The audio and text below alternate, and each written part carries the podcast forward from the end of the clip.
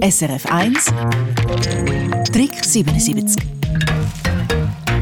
trockene Haut an den Füßen, besonders trockene und rissige Fersen, das ist ein Übel, das ganz viel unter uns kennen und wo vielleicht auch viele darunter leiden, besonders in der kalten Jahreszeit. Und diese Stunde haben wir ganz viele Tipps gesammelt, wie man mit trockenen Fersen umgeht und wie es man auch präventiv etwas gegen die trockenen Füße machen kann.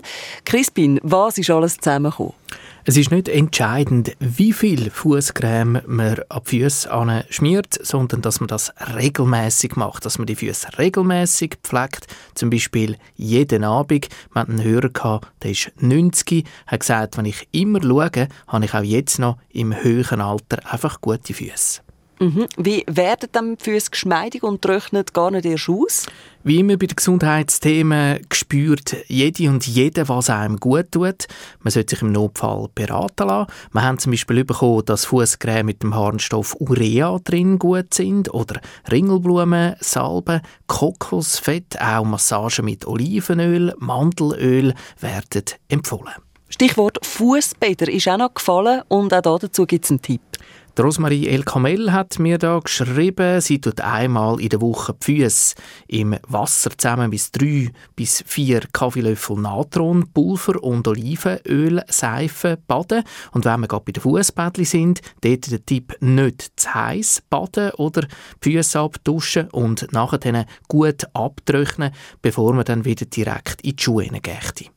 Im Winter sind ja die Füße dick eingepackt bei den meisten von uns und das ist eben auch nicht immer ganz so ideal, oder? Darum haben uns gerade ein paar Hörer geschrieben, viel barfuß laufen. Immer, wenn es geht. Und die Heime offene Hausschuhe haben, zum Beispiel, wenn man ins Büro muss und die Arbeitsstelle zulässt, ein zweites Paar Schuhe mitnehmen, dass man die dicken Winterschuhe kann abziehen kann und ein Lichtschuhwerk nachher hat, für zum am Tisch sitzen. Und auch der Ratschlag ist reingekommen, zum Beispiel, dass man reine Wollsocken hat, also nichts Synthetisches, oder dass man die guten alten Zimtsohlen in die Schuhe rein tut.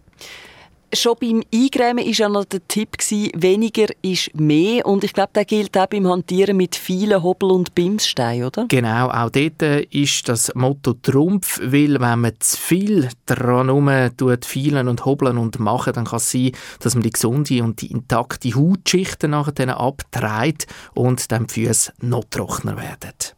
Kommen wir jetzt am Schluss vielleicht noch zu der Frage, wenn man wegen trockenen und rissigen Füßen externe Hilfe in Anspruch nehmen Wenn es einem richtig und lang wehtun und wenn wir Risse drin haben, die dann zum Beispiel auch blutig sind, dann aufhören, selber drum hantieren, eine Fachperson aufsuchen, das kann zum Beispiel eine Podologin sein oder ein Podolog, die wissen ganz sicher, wie es weitergeht und was man als nächstes machen. sollte.